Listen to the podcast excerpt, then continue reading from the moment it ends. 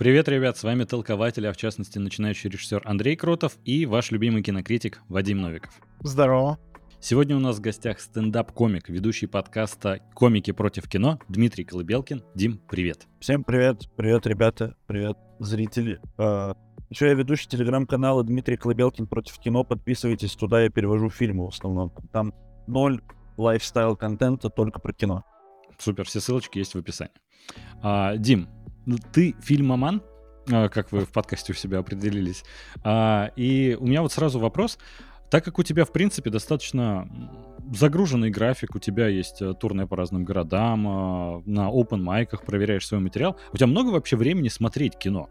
Как часто ты вот э, выделяешь время, чтобы смотреть кино? На каждой новинке ходишь или как-то выборочно там есть список, и ты когда-то просматриваешь? Ну, я вообще стараюсь... Я, я, короче, с, с новинками такая история, что в 22 году я понял, принял вот такое решение, что мой организм не помойка, я больше из любопытства mm-hmm. не смотрю фильмы. То есть, если там выходит какой-нибудь Черный Адам, я такой, ну я не буду mm-hmm. это включать. Но, но Черного Адама я посмотрел, если честно.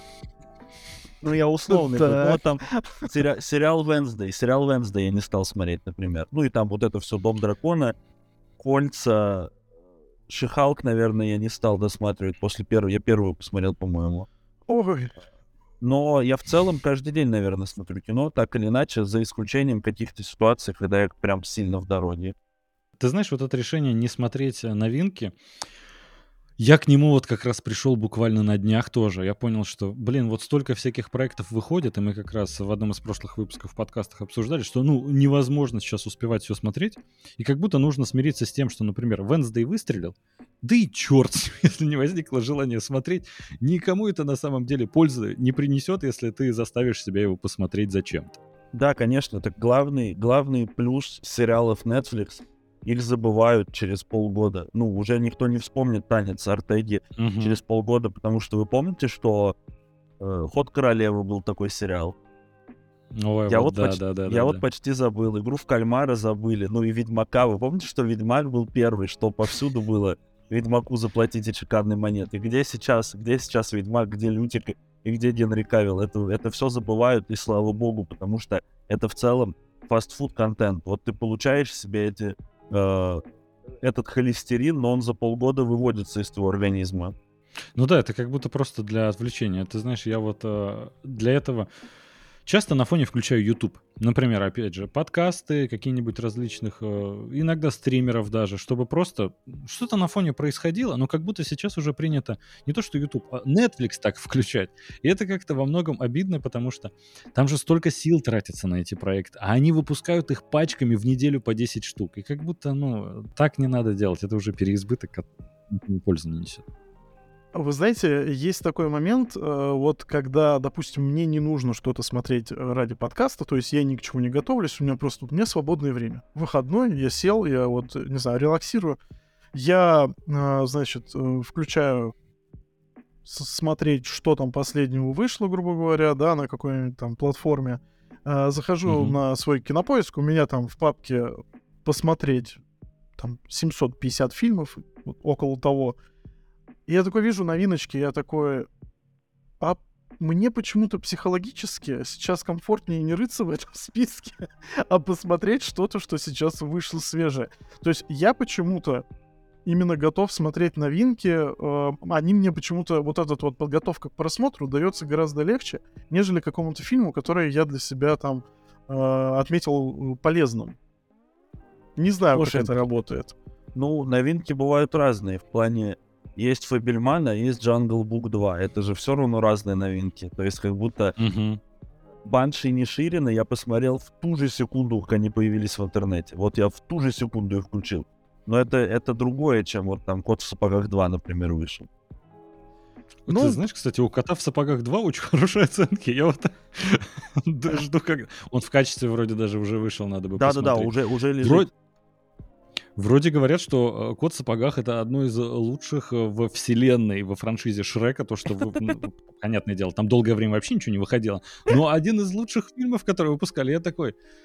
это странно, но окей, давайте посмотрим, потому что вроде Шрек мне давно очень нравился. Нет, слушай, я вообще не, ничуть не, короче, не преумоляю заслуги Шрека, но ты представляешь, какая-то странная регалия, один из лучших фильмов во франшизе Шрека. А, Дим, в принципе, мы сегодня будем говорить о том, а, на что тратишь свое свободное время, когда смотришь фильм или сериалы, какие тебе нравятся, какие не нравятся.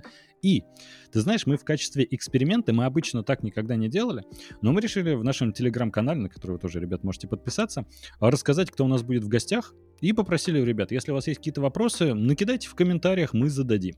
И накидали достаточно много, Поэтому э, через э, раз я буду их задавать, потому что, а, во-первых, вопросы действительно некоторые очень интересные. Ну, мы постарались выбрать лучше. Во-вторых, эксперимент, посмотрим, что из этого выйдет. Вот. И ты знаешь, Дим, а как раз один из первых а, вопросов, а, один из наших подписчиков отметил, что ты очень любишь хорроры. И вот любимый хоррор-фильм или франшиза, есть ли у тебя такие, которые вот сразу приходят на ум? Uh, It Follows. Наверное, It Follows. Вы смотрели It Follows, парни? Да. Нет. Как? Нет? Да, хороший фильм. Это чувак, который снял потом uh, Under the Silver Lake. Угу, это да, вообще, ой, вообще потрясающий это, фильм. Ну, вообще клевый режиссер. Я забыл, кого зовут. Я помню, что там три, три слова, что у него что-то есть между именем. А, аналогично, не подскажу сейчас. Ну, Гарфилд там, конечно, шикарный. И вот ты знаешь, кстати, мы недавно это обсуждали, э, что It Follows, э, вот по мне так, это вот один из основоположников вот этих арт-хорроров, которые вот сейчас вот прям бомбят. Ари Астер и вот mm-hmm. это вот все прочее. Вот как будто бы It Follows, вот это прям такая точка отсчета была для них. Блин, Ари Астер для меня, кстати, загадка. Вы знаете, что он до Э, до хорроров своих снимал короткометражки угарные. Угу. Про Я слышал об этом, у которого пенис начал уменьшаться и все такое. И потом почему-то начал снимать душные арт-хорроры. То есть я, я кстати, хейтер Ариастера, но...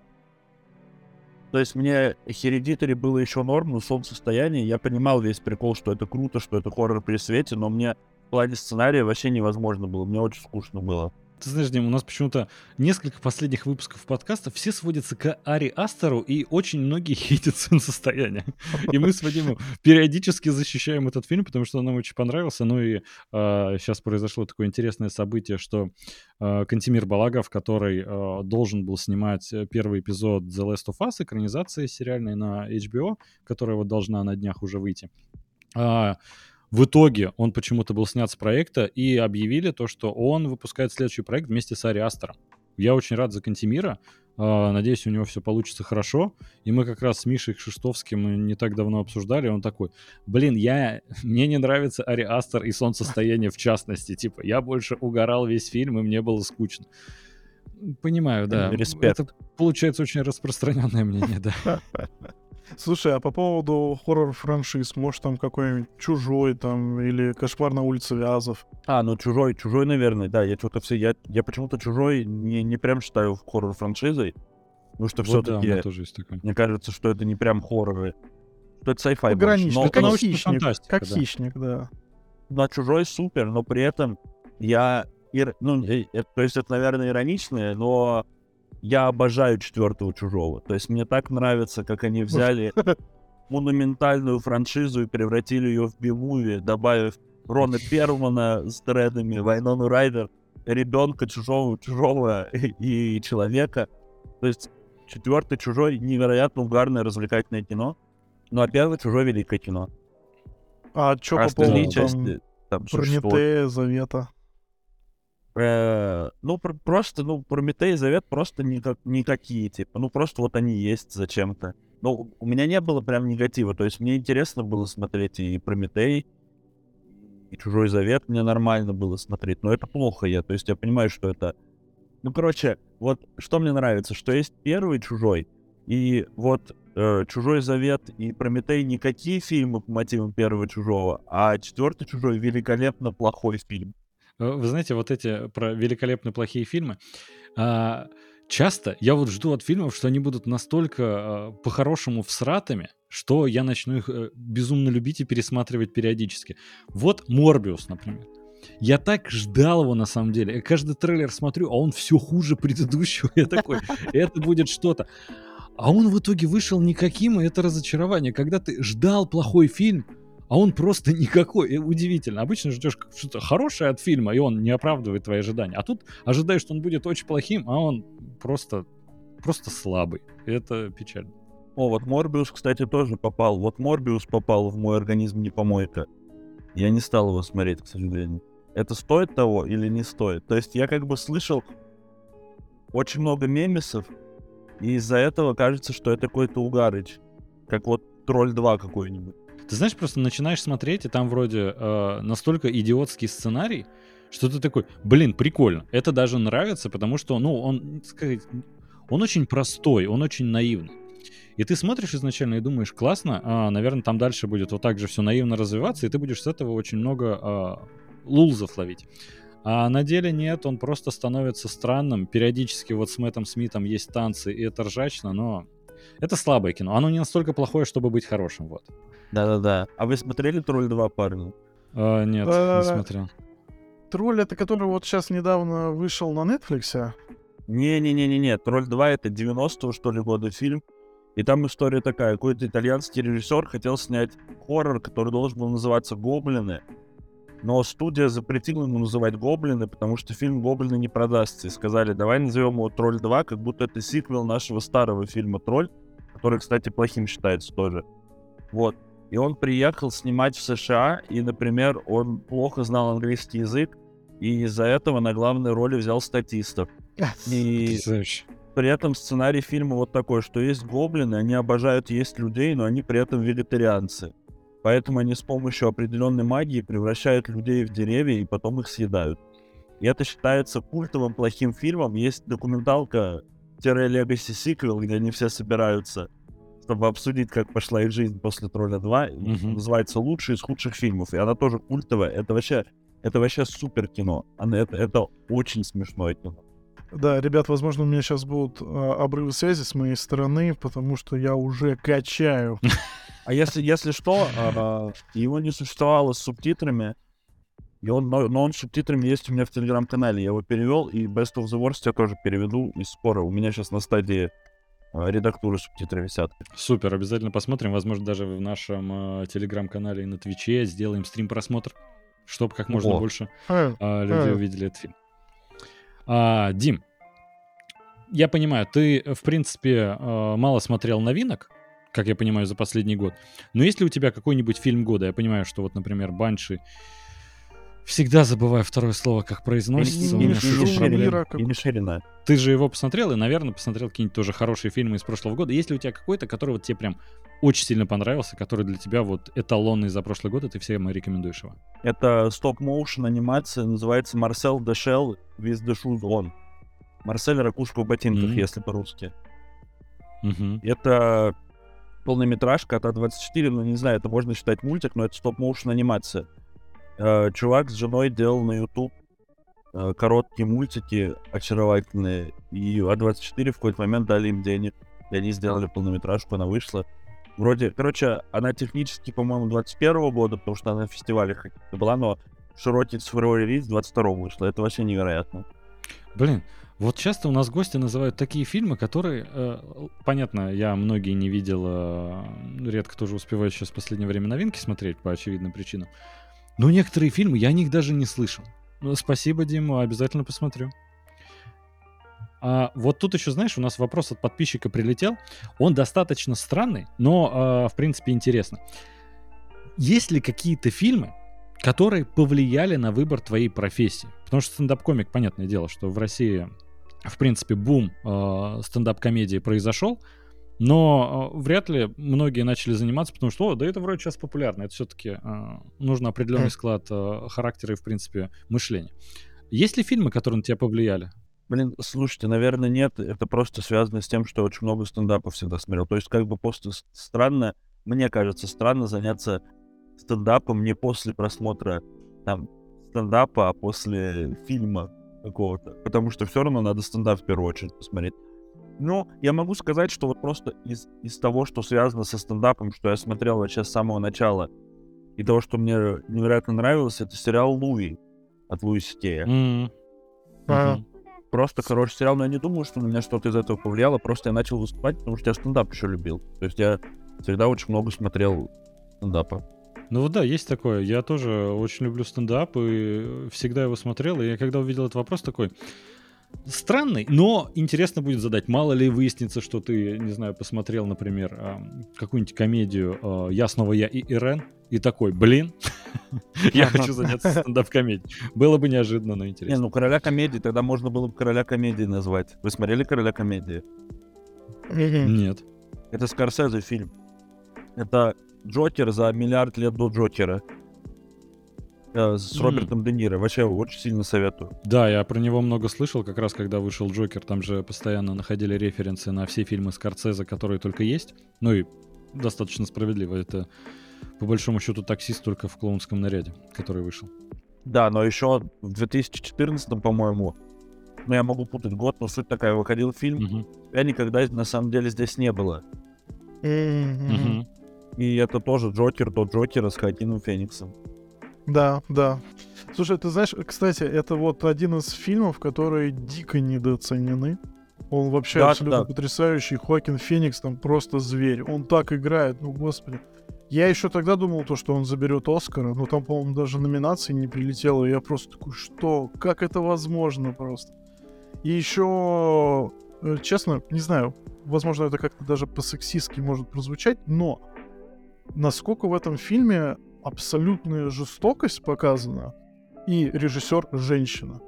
Как да. она прочувствовала все эти моменты, настолько вот, э, где э, вот эта абсолютная какая-то дикая первобытная ненависть склеивается вот с каким-то таким, ну, можно сказать, артхаусом, и как это выглядит вот в этом коктейле, это просто, ну, я не знаю, я диву давался, я посмотрел его в кинотеатре, и я он же очень... Тоже. Он очень э, такой недолго идет, там что-то около полутора часов, но какое он впечатление потом после себя оставляет, какое послевкусие, аж прям вот на пару дней. И если кто-то из наших э, подписчиков, слушателей э, его не смотрел, я прям крайне рекомендую. Очень клевое кино. Ну вот, парни, давайте скажите, пожалуйста, самые недооцененные фильмы. Простите, Будь пожалуйста, здоров. на Будь здоров. Ты знаешь, ты как раз опередил у нас вот а, следующий вопрос от подписчика как раз такой. Вадим, дай мне пока пару минут подумать над самым недооцененным фильмом. А у тебя уже есть что-то в голове помимо? А, вы знаете, я не то чтобы фильм назову, я назову сериал. И, кстати, он будет mm-hmm. э, связан э, с твоей профессией, Дим, э, так как это проект, э, господи, как же его зовут? А ты скажи, что за сериал, может, Рики я скажу. Джервейс. Ага, и его как... сериал Дерек, который... А, о, который, о. да, который, к сожалению, в России практически вообще никому не известен. Это, ну, по сути, там есть, конечно, три сезона, по три серии, которые идут там буквально там 25-30 минут, насколько я помню. Ну, грубо говоря, можно этот весь проект считать просто мини-сериалом про умственно отсталого э, мужчину, которого играет Рики Джеррис как раз, э, который своей добротой просто изменяет мир вокруг себя. Не знаю, ну что, как без спойлеров особо, вот э, как-то так это можно обрисовать. И я точно не знаю, насколько он популярен э, на Западе, но в России, кого бы я ни спрашивал, практически никто о нем даже не слышал. И мне было бы очень интересно, вот э, с твоей точки зрения, что ты можешь рассказать об этом проекте. Короче, я смотрел, я смотрел Дерека, потому что, я не знаю, вы, может быть, знаете, был, был паблик ВКонтакте «Инспектор», или «Инспектор ТВ» он назывался. Я не знаю, насколько он был популярный. Ну, короче, это был клевый, клевый паблик про сериалы и кино. Они делали там, например, статью когда-то еще вообще давно, с чего начать смотреть корейское кино, то есть вообще корейские боевики, то есть вообще было удобно. И у них был дайджест лучших сериалов. Uh, я не помню, то ли там, типа, включая сезоны отдельные, то ли как-то. И, в общем, там был Дерек, и я просто шел по этому дайджесту и посмотрел, посмотрел Дерека. И это, наверное, был первый сериал Рики Джервейса, который я посмотрел, потому что потом я посмотрел э, массовку, жизнь так коротка, ну и понятно, вот то, что на Netflix выходило, как Afterlife. Жизнь после смерти или как-то так его перевели. Вот, я, к сожалению, я Дерека не очень хорошо помню. Потому что я в 14 наверное, году посмотрел, когда вот он выходил, выходил какой-то из сезонов.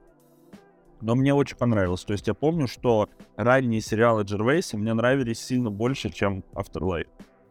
Блин, Afterlife я посмотрел, я посмотрел первый сезон и начал смотреть второй, и я дропнул на втором сезоне его, потому что ну, как будто сериал надо было закончить на первом. Это выходило очень логично, там хорошая сюжетная линия была, и первый сезон супер. А дальше как будто он такой, ой, мы собрали просмотров на Netflix, и теперь мы там уже третий сезон даже вышел. Я такой, не, это, Да, уже- да. это странно выглядит просто. А я А- вот вспомнил проект, или ты сейчас хотел продолжить? А я хотел сказать про Afterlife, что еще... Но третий сезон последний, он закончился, я его досмотрел, но М. там самая вульгарная концовка в мире. Вот, вот представь сериал про грустного мужчину с собакой, который переживает смерть жены. Вот представь самую вульгарную концовку, вот она там и есть. А ты знаешь, в целом, какой проект хотелось бы мне порекомендовать, который незаслуженно забыт, про который недостаточно много говорят? Это э, выбрал тоже сериал, даже мультсериал «38 обезьян». Когда-то давным-давно мы в подкасте его уже советовали, но в целом это настолько потрясающе. Это настолько... Monkey Dust? а, Ага. Да. Ну, все. Это вообще угар. Да, Monkey Dust. Да, супер. Такая сатира, э, безумно подана. Я просто безумный фанат. Любую серию можно включить, получишь неимоверное удовольствие и экзистенциальный кризис. Блин, у меня есть любимый скетч из Monkey Dust, где э, dial-up интернет, и это на самом Мгм. деле старушки эти звуки издают. Там две старушки из- издают звуки dial-up интернет. Это вообще очень смешной скетч. Блин, а я там обожаю скетч, когда а, какая-то лаборатория, где ведут опыты на кроликах, проверяют всякие медикаменты и прочее. И там был один кролик типа Бакс Банни, нарисованный прям вот так мультяшно, карикатурно. А, и он пытался вечно убить а, ученого, который над ним опыты проводит, и там то там бомбу приготовил и сам на ней подорвался. Ну вот а, классика от Луни Тюнс такая вся обыграна. И в конце, короче, он вот наковальню над дверью а, поставил, и, собственно, врач, ну, этот ученый, открывает дверь, на него падает наковальня, башка в дребезги. Все ревут, все такие, господи, там жена осталась, двое детей, там они лишились кормильца. А кролик смеется, типа, шалость удалась. И это просто, ну, лично я тогда смеялся, что я понял, мне очень вкатывает черный юмор. Такое открытие для себя сделал. А, ладно, я тоже поделюсь своим любимым скетчем. Это когда мама начинает мыть мальчика в ванной, ну, своего ребенка, сына, вот, и вырывает капитан педоискатель и начинает ее карать. Я думаю, вот это прям, это была какая-то максимальная точка абсурда, вот э, до какой чердухи они могли добраться, и самое главное, что вот сейчас вспоминаешь все вот эти а, их скетчи, там про того же Ивана Добский и прочее, прочее, и как будто бы вообще этот сериал, ну, мультик, он вообще не стареет. Он был ведь злободневным такое. на тот момент. Там прошло уже, я не знаю, м, лет под 20, наверное. Он тоже в начале нулевых выходил. Я скажу самый недооцененный сериал. Мгм. А, этот сериал называется The Dress Up Gang, Мгм. и у него даже на MDB типа 200, может быть, оценок или 500, ну то есть прям мало. Он есть на русском с сабами в группе ВК Саба от Уюсова, Илья Уюсов. А, за последний год, наверное, я у него все, вот все, что выходило, оплачивал все переводы. Но до этого Илья Уюсов подарил нам People Just Do Nothing. Простите мне за плохое произношение. Шоу группы Нирвана. И, короче, куча Мгм. о- очень клевый шоу Ларри Сандерсон переводил. А, короче, Илья, э, Илья Уюсов, паблик ВК Сабат Уюсова. Там все есть. The Dress Up Gang. Там вообще это просто друзья-комики. Откуда-то, типа, в Лос-Анджелесе, по-моему, э, снимали сериал про то, как они живут вместе. У них купили Мгм. а, Короче, у них заказали сезон Absolutely Production, который шоу Эрика Андре делают, и вот это все шоу Тима Эрика. Ну, там ну, и с Adult Swim сотрудничали много, но они на TBS должны были сделать. Они сняли сезон, и блок ночной, в котором это должно было выходить, отменили, и чуваки остались с сезоном на руках, просто снятым, который некуда было Мгм. реализовывать. Они два года что-то носили, потом в итоге залили на Vimeo, это повисело на Vimeo, у них завирусилось одно видео на Ютубе, и TBS купили у них все-таки сезон на стриминг. Но это сейчас Обалдеть. можно найти. Это, короче, су... это скетчком, где большие, большие скетчи. То есть там просто 20-минутная серия, это два 10-минутных скетча. Очень смешные и добрые. То есть очень самое важное, что там всегда все хорошо заканчивается, они все друзья, они всегда добряками остаются, какой бы ни был конфликт в начале. Ну, это просто невероятно. То есть там очень простая завязка. Два друга живут вместе, один из них а, у другого на диване кантуется. Mm. Но при этом у них обратные отношения. Тот, который кантуется на диване и брок, у него нет денег и все такое, он ведет себя как будто он отец того, кто, за, кто mm-hmm. должен быть за главного. И вот это, ну, ну там, там есть всякий магический реализм внутри, в духе Скотта Пилигрима или там мужчина ищет женщину, просто не такой сильный. Но основной конфликт вот такой, что просто перевернутые отношения соседей, и на этом уже очень много всего строится, ну, типа, юмора. Пугающий, конечно, вот этот момент, что нет постера на кинопоиске, но Дим продано. Супер, обязательно посмотрим. А, блин, на самом деле вот эта тема а, незаслуженно, а, ну как незаслуженно забытых, наверное, не самая подходящая. А, но в принципе фильмы, про которые мало кто говорит, мало кто слышал. Блин, я еще один вспомнил. Я вспомнил даже, по-моему, два. И кажется, что мы так можем весь выпуск а, долго перечислять. Но напоследок просто вкину. Фильм «Останься» а, с Райаном Гослингом Эваном Макгрегором. Эван Макгрегор, да-да-да. Потрясающий фильм с какой-то потрясающей операторской работой, режиссерской, сценарной. Просто я этот фильм пересмотрел. Какие там саундтреки одни чего заслуживают? Э, обязательно посмотрите. Это супер драма, если ну, что-то взгрустнулось, вы добьете себе настроение окончательно, потому что он такой. Да, вообще клевое кино. Я, я по этому фильму, мне кажется, я его смотрел два раза. Один раз, когда я шел по фильмографии Райана Гослинга в каком-то подростковом возрасте, а второй раз, когда шел по фильмографии Юина Макгрегора.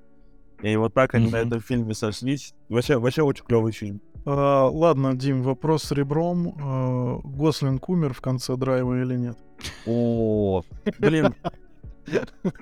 А, расскажу, расскажу вам э, информацию, которую я получил. Я, я, я читал книгу, на которой основан драйв. Mm. И в книге, к сожалению, проговаривается, что он не, не тогда умер, а умер потом когда-то. Но, но mm. в скорости, в скорости в какой-то перестрелке. Блин, то есть, э, ну, в конце хотя бы «Бегущего по лезвию» 2049-то Гослинг умер, получается? Будем искать, да, где Гослинг на самом деле умер. Знаешь, это есть Шрёдингер, а есть Гослинг. Когда не знаешь, персонаж умер в конце фильма или нет. Ой, интересно, что готовит нам тогда Барби. Опять будут эти вопросы. Да он умер в конце Барби. Ладно, давайте немножко дальше. А, Дим, смотри, у нас тут Очередной вопрос от подписчика, но хочется разбавить и своими. Собственно, а, просто поболтать, не только тебя вопросами закидывать, но, опять же, еще один вопрос. А ты вообще смотришь кинопремии? Мы просто вот поговорили, что новинки не особо уже следишь, но вот, по крайней мере, знаешь, за такими попкорновыми кино, всякими Marvel, DC, вот это супергероика, это все понятно, такое более развлекательное кино. А в принципе, за, например, «Золотым глобусом», который не так давно прошел, э, следил ли ты за победителями? Вот это все. Ну вот я только, я только результаты читаю, и, и к Оскару я читаю шорт-листы, просто из любопытства мы с друзьями ставки делаем. Mm-hmm. Ну, то есть просто между, между собой. Но, ну, короче, понятно, что надо там, уже всем давно понятно, что Оскар дискредитирован и не существует как да, премия, да, да. но просто иногда интересно там какой-нибудь посмотреть фильм, вот там ты смотришь фильмы на иностранном языке, и может что-то из этого просто интересно посмотреть. Ну и еще то, что на анимацию номинируется, там иногда бывают какие-нибудь французские мультики, просто которые не попадают в твое инфополе, mm-hmm. такого можно посмотреть. Вот это чувство уже от Золотого Глобуса как будто полностью испарилось, и недавно видел, что э, подкаст «Кино Огонь», который недавно тоже у нас э, был в гостях, они э, решили сделать то, что... Оказывается, я опять же про это начисто забыл. В прошлом году Золотого Глобуса не было, они такие, стоило возвращаться или нет? А я даже забыл, что он на год пропадал, и, наверное, это и есть ответ. Все давно уже забили на эти кинопремии. Они существуют вот для внутреннего круга как будто уже. Блин, смешно. Мне понравился лучший фильм драма Фабельман и лучший фильм комедия-мюзикл Банши Ниширина. То есть комедия. Мне, это, да, комедия-мюзикл. Мне нравится, что комедия-мюзикл. Какую лучшую комедию-мюзикл ты смотрел в этом году? Банши и Ниширина. Это безобразный год ковыляет в закат по колено в крови. Самое смешное, что мы смотрели из мюзиклов и комедий Банши и Ниширина. В принципе, категория комедия или мюзикл мне кажется немножко абсурдной. А вот выходил Тик-Так-Бум с Эндрю Гарфилдом. Это мюзикл, но это вообще не комедия. Почему они решили сложить два жанра в один? И такие, да это нормально прокатит. Да-да-да. Что за мир, что за мир, где... Э, блин, ну реально упыри... Ну, они в разные года выходили, но просто где в теории схлестнулись бы Ла Ленд и реальные упыри. Вот в какой момент ты выбираешь, что из этого достойно названия комедия-мюзикл? Упыри, как комедия 10, как мюзикл 0. Ла Ла Ленд. Да-да. Наоборот. Я всегда этому удивлялся. Там uh, у них также есть и по мини-сериалам все вот эти uh, категории. Их как будто давно обновить надо как минимум. Хотя бы Оскар, что вот себя дискредитировал уже многие годы, но у них хотя бы категория есть нормальная. Там uh, грим, костюм отдельно. Ты такой, окей, я это все могу хотя бы, ну, как-то для себя разделить. Комедия или мюзикл, я такой, понятно, это вообще, это не для меня. А ты для себя до сих пор выписываешь, да, вот из фильмов, которые победили в каких-то номинациях, условно говоря, такой, о, это я не видел, наверное, стоит посмотреть. Но есть какое-то доверие. Да, но, например, на Оскаре, который за 21 год, вот Кода победил, угу. который ребенок глухих родителей, я такой, ну я, наверное, не буду это смотреть, потому что я, я понимаю даже, что это вероятнее всего хорошее кино, но я такой, ну это был, это фильм был снятый, чтобы Э, чтобы в Оскар выиграть. Он называется термином. Он называется кода, mm-hmm. это термин. Ребенок глухих родителей, child of a deaf, да, да, adults. Или там кого. Ну, да. то есть, если вы снимаете фильм, где вы в название, в название выносите термин, mm-hmm. как какой-то социальный, условно. То есть это же, это же какой-то, да, социальный феномен. Mm-hmm. Да, да, ну, вы точно, вы точно хотите выиграть Оскар. Ну да, хотя бы, ну хоть как-то разнообразие, там, не знаю, как э, лунный свет. Ну хоть что-то придумать завуалированное, чтобы не напрямую. Да, да, Это да. на э, такие меньшинство, скажем так. Не, ну там опять же не обошлось без э, довольно забавных ситуаций на этом золотом глобусе. Его опять не дали «Лучше звоните Солу». Uh, и Ой, Оденкерку да. опять его не дали. У него, по-моему, вместе с Эми, Эми и Золотой Глобус, у них, по-моему, что-то 64 64 или 68 номинаций, что-то такое. Вот. И ни, одной, ни одной победы. Вообще ни одной. А кто, кто обошел? А, Кевин Костнер выиграл за Yellowstone. С завидной регулярностью. Я прям даже думаю посмотреть. Ну, это Тейлор Шеридан да, или снимал, или писал, так что это, возможно, хороший сериал. Ну, отзывы очень хорошие. В принципе, лучший драматический сериал взял э, Дом дракона. До, ну, вот это И... до, дожили. Ты знаешь, на самом деле, «Дом дракона», на удивление, очень интересный вышел сериал. Ну, я вот, дело, Дим, также относился, пока не посмотрел. А. Я, я вообще не собирался смотреть. Я прям просто, я прям стиснул зубы такой, нет просто. И тут просто шквал таких хвалебных отзывов. Ладно, если быть честным, если бы не Андрей, я бы не стал смотреть. Но он им прям что-то заболел с первой серии, и я такой думаю, да ладно, не может быть. Самое удивительное, что я сам не собирался смотреть его. Я думал, что это самый ненужный спин -офф. При условии, ну знаете, когда говорят, мы сделали спин к «Игре престолов», что было до и за 200 лет. Ты такой, 200 лет это, во-первых, не такой большой промежуток времени. И во-вторых, ну как будто ты спойлеры знаешь, что там будет. И, ну, Все умрут. Заведомо как будто неинтересно, да. А в итоге так сняли, потому что там а, шоураннер первого сезона — это тот режиссер, который поставил «Битву бастардов», один из лучших эпизодов вообще в «Игре престолов», который был и весь сезон шикарный. И там нет вот этого проблемы, которая была у «Игры престолов», когда у нас, значит, 7 э, сезонов Ария будет идти из одного города в другой, то есть очень медленно развиваются события. Там прям серия прошла спустя 5 лет. Следующая серия спустя 10 лет. Ты такой, клево, они ко второму сезону уже подойдут к началу «Игры престолов». Ну, короче, э, яро рекомендую, на удивление. Не совсем согласен, да, что да. это лучший драматический сериал, наверное. Но, с другой стороны, я мало, в принципе, сериалов в этом году смотрел, Не, но... чтобы кого-то назвать другого. Незаслуженная победа, конечно, все-таки это надо было отдать Солу, потому что, ну, финальный сезон, э, как бы, прям ну, да, действительно да. хорош. Да, но еще, а, а дебютный, например, даже мейнстримовый сериал, я бы, наверное, «Миротворец» сказал. Вы смотрели «Миротворца»? Да, да. Я ну, так и не это, посмотрел знаешь, до сих пор. он удивил. напором вот этого вот просто ну, сумасшествия. И, конечно, да, ну, линчеватель, угарно. Линчеватель О. украл мое сердце. бля. Я не знаю, Да-да-да. как иначе просто.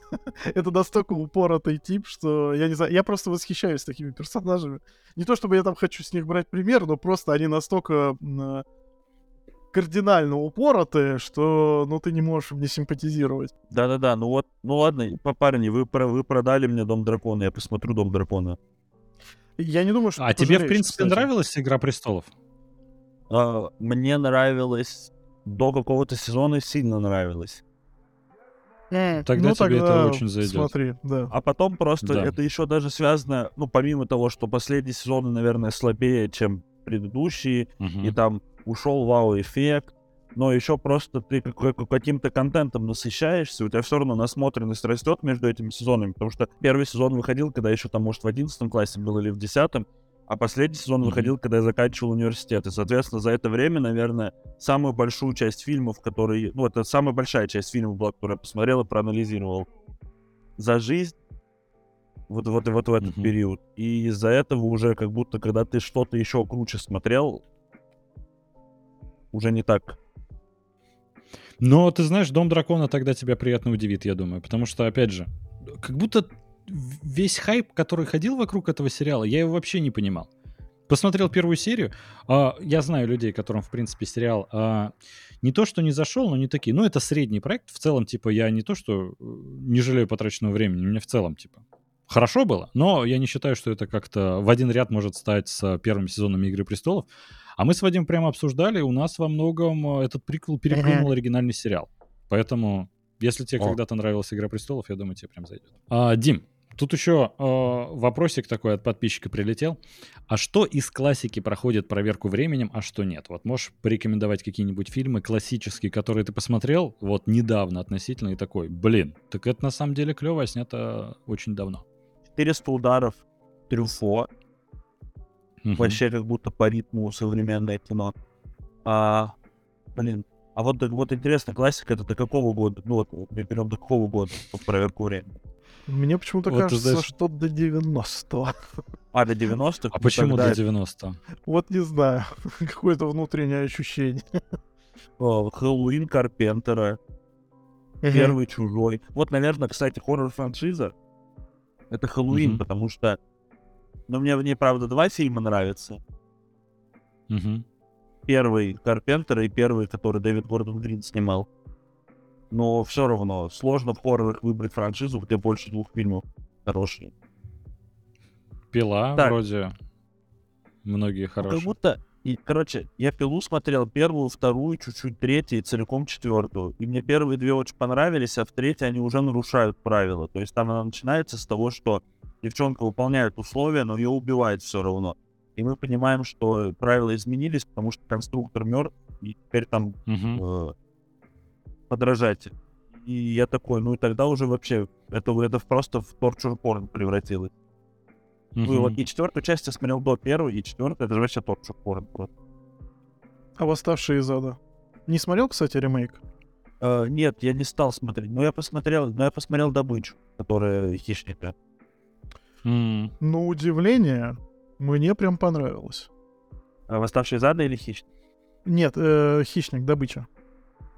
Блин, я, честно сказать, обожаю хищника. То есть мне нравится и фильм, где Токтаров играл, Хищники, который Роберт Мгм. Родригес. Мне, Мгм. мне в целом с оговорками на то, что это порезанное кино, и понравился и Шейна Блэка Хищник, потому что это просто, ну, легкий боевик. У меня просто, понимаешь, обратная ситуация. Я вот э, первый, это прям абсолютный шедевр. Не знаю, с детства я прям угорал, я прям всю VHS-кассету затер до дыр. А вот второй, третий, вот это вот все, вот это хищники, хищник против чужого, вот блин, мне все прям вообще... а, Мне было прям не очень интересно, мне это все претило, так сказать. А вот добыча внезапно, а, от которой я вообще абсолютно ничего не ждал, а, она мне зашла, прям это единственный фильм после, собственно, оригинала, который мне понравился. Мне, мне добыча тоже зашла. Ну, слушай, ну, вот второй хищник как будто отстойный. Просто что скучно, что все в городе, и как-то странно. Но хищники, которые Роберт Родригес снимал.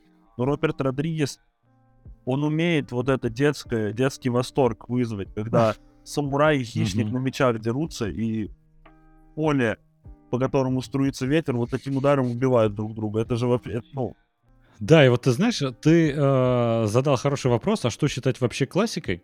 Вы знаете, ну, э, классикой ведь можно считать не только, ну, фильмы, это, понятное дело, классические есть, но и сериалы. И вот э, «Сопрано», например, это же классический уже сериал считается. Ну, вот прям да, классика он эталонная. Он 99-го Он года. 2000 Ну, там, Да. он выходил 6 там сколько или 5 лет. И да, вроде в 99-м начал, и в 2004-2005 закончился. Но он же классикой считается. Поэтому я бы считал до 2000-х как минимум. А, Ну или «Матрица», например. «Матрица» классика считается, а в 99-м вышла. Да, а, ну тогда если до 2000-го, тогда сейчас я вспомню фильм, как называется, он «Выскочка», по-моему, по-русски называется, «Election» в оригинале Александра Пейна, 99-го года фильм с Мэтью Бродериком про школьные выборы. Вообще невероятное кино, очень клево, вообще супер. Но оно считается Мгм. каким-то поворотным фильмом, потому что, вы, может быть, знаете, на русском выходила книга 99-й год, который изменил все, Мгм. и там вот было про выскочку. Я, я, я, я этот фильм только в этом году посмотрел, и я вспомнил про то, что про него было. А, Короче, клевый фильм To the Right Thing а, Спайка Ли. Это, Мгм. условно говоря, как ненависть, только просто в, чё- в, том, в черном районе а, там Нью-Йорка или чего-то такого, и просто день из жизни как тусуется в черном районе, но он, он тоже как бы чуть социальный, но при этом очень веселый, и там очень сочная картинка. А, ну, короче, если до 2000 года брать, то вообще просто все хорошее кино хорошо сохранилось. Если брать древнее, ну, более древнее кино, которое Да-да-да. хорошо сохраняется, все, что снимал Кар- Карпентер, хорошо сохраняет. Мгм. Потому что даже «Побег из Нью-Йорка» нормально смотрится, хотя там, ну, Да, да. sci-fi типа старый. А, потом вот Трюфо и, наверное, французская новая волна в целом нормально. Ну, то есть там мне Гадара потяжелее смотреть, но 400 ударов Трюфо вообще как будто, вот как будто фильм Юрия Быкова посмотрел, условно говоря. Весь старый Скорсезе легко смотрится. Цвет денег, бойцовский бешеный бык, э, бойцовая Мгм. рыбка, не помню он или нет, но тоже легко смотрится. Короче, вот все, все режиссеры, которые снимали, снимали с 70-х, каких-то 60-х, продолжают снимать, все легко смотрится. И Джон Хьюз, я отдельно хотел бы Джона Хьюза отметить. Клуб «Завтрак» и «Выходной день» Ферриса Мгм. Бьюллера вообще невероятный. Ой, это один из любимых фильмов. Я настолько фанател по выходной день Ферриса Бьюллера, я думал, я буду специально школу прогуливать, как он. Вот настолько клевый фильм. Ой, да, надо было, конечно, не прогуливать. Но не суть. Слушай, а, да, много фильмов проходит проверку временем из классических. А вот интересно, а какие не прошли? Какие ты вот недавно посмотрел, такой, блин, вот это, ребят, к этому не прикасайтесь, это уже как икона стоит, вот э, просто Вот. знаете, что такой фильм есть. Блин, слушайте, честно говоря, сложно. Ну вот мне помню, помню, что мне тяжело прям было гражданина Кейна смотреть. М. Мгм. Вот. Я его смотрел, то есть настолько, что я, я его смотрел когда-то давно. Я Манг до сих пор не посмотрел, потому что, наверное, надо гражданина Кейна пересмотреть. И потом Манка, я вспоминаю, как было тяжело, и я такой, блин, что это? Я вообще, что это за фильм, где мне нужно домашнее задание какое-то сделать перед тем, как его посмотреть. Поэтому, короче, мне сложно сказать, но я думаю, что какие-нибудь... Короче, что хуже всего проверку временем про- проходят боевики, ну, короче, жанровое кино. Какие-нибудь фэнтези, Мгм. научная фантастика, просто боевики, потому что вообще другой ритм сейчас у боевиков, Мгм. уже по-другому впечатляет. Ну, а sci-fi и фэнтези, понятно. Да, графика, спецэффекты.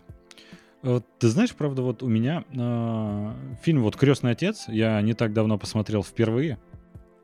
И я всегда с опаской отношусь к классическому такому кино, потому что мало что проходит вот э, проверку времени, потому что темп сильно изменился у фильмов. Понятное дело, что у драм там в основном ничего не меняется, и э, их всегда можно смотреть.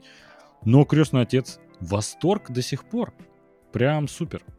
Вадим, ты можешь вспомнить какой-нибудь фильм, который прошел э, проверку временем, и, возможно, например, который не прошел?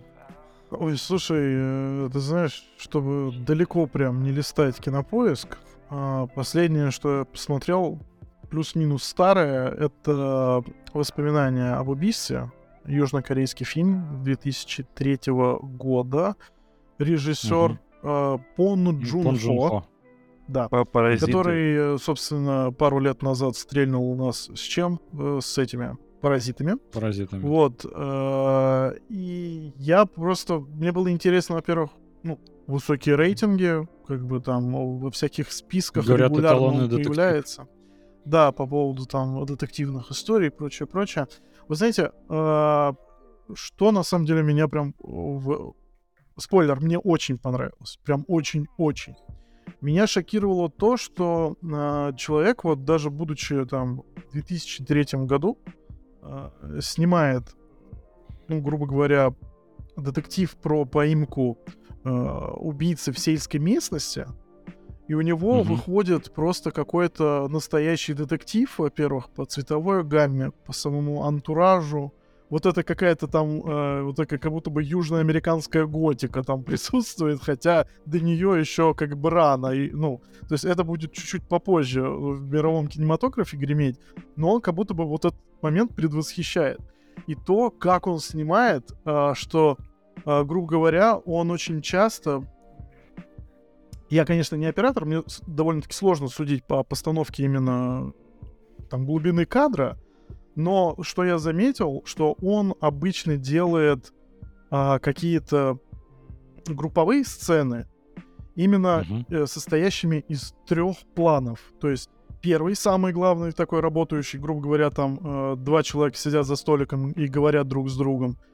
На дальнем, ну, э, значит, э, на втором плане там сидят люди чуть поодаль, их, возможно, может быть больше, они тоже как бы там какое-то микроскопическое там действие происходит. И на третьем плане еще обязательно там кто-то будет танцевать, будет играть там, э, ну, телевизор, допустим, будет в кадре или еще что-то. То есть ты смотришь на абсолютно обычную картинку, он вроде бы снимает это в кафе или в каком-то полицейском участке, и ты смотришь это и понимаешь то, что у тебя, ну, э, выстраивается полное ощущение того, что происходит в данный момент э, э, в этом помещении. То есть, как будто бы uh-huh. это не что-то, не какое-то плоское изображение перед твоими глазами, а именно вот достигается вот эта глубина. И я просто сижу и понимаю, насколько это на самом деле был титанический труд в условиях того, что, ну, на самом деле это все гораздо проще можно было снять, имея ну, на руках тот же самый сценарий. И по сути бы это, наверное, э, историю, которая остается в памяти, оно бы не меняло никоим образом. Но именно само впечатление, твое погружение в этот фильм работает совершенно на другом уровне за счет того, что там ну, действительно в каждом кадре чувствуется вот это задротство. И это вообще абсолютно прекрасно. Я понимаю, почему он, а, почему такие люди, в принципе, рано или поздно дорастают до того, чтобы вот прям э, стрельнуть на весь мир. И там, кстати, как раз играет вот этот э, папаша, э, который э, в «Паразитах» играл. Да. Он играет, mm-hmm. ну, 20 лет, ну, сколько там, не знаю, 15-17 лет моложе он там. Вот. И то, как подбираются актеры там, вообще, южнокорейская школа кино, это прям вот именно тот момент, который мне вот хочется изучать чуть поглубже на самом деле. Так что да, вот крайне советую «Воспоминания о убийстве», 2003 год, э, must have, смотрите все. Он прошел Блин, проверку прикольно. временем, отвечая на вопрос кратко. Так вот, а, возвращаясь немножко к теме. А, Дим, тут у нас, э, знаешь, такой вопрос. Есть ли какой-то фильм в прошлом году, который ты ждал, так как все-таки, ну, у нас январь, э, немножко подводим, не то, что подводим итоги года, но постоянно вспоминаем прошлый год по разным причинам. А, и есть ли какой-то фильм, который ты ждал, и он прям не оправдал твои ожидания чудовищно? Который ты думал, он будет шикарный, там, возможно, любимый актер или режиссер э, любимый снял, и все пошло не так. Блин, сейчас я вам скажу. Таких фильмов много. Mm-hmm. Давайте сходу. Аватар 2. А, но, возможно, это связано с тем, что я его смотрел не в IMAX, и там частота кадров IMAX, и поэтому было просто, просто невозможно смотреть. Mm-hmm. То есть тебе он с визуальной точки зрения не понравился? Да, просто тяжело, тяжело было смотреть.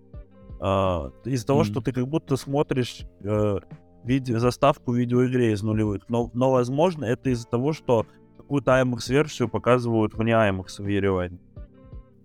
Возможно, а... да. Я в IMAX смотрел, и прям визуально это восторг. Мне к сюжету у меня очень много претензий. Ну, к сюжету у меня тоже есть претензии. В плане... Э, я, честно сказать, не пересматривал первый фильм перед вторым, и поэтому я так и не понял, кто кого там ребенок. Потому что они все, они там все дети друг друга.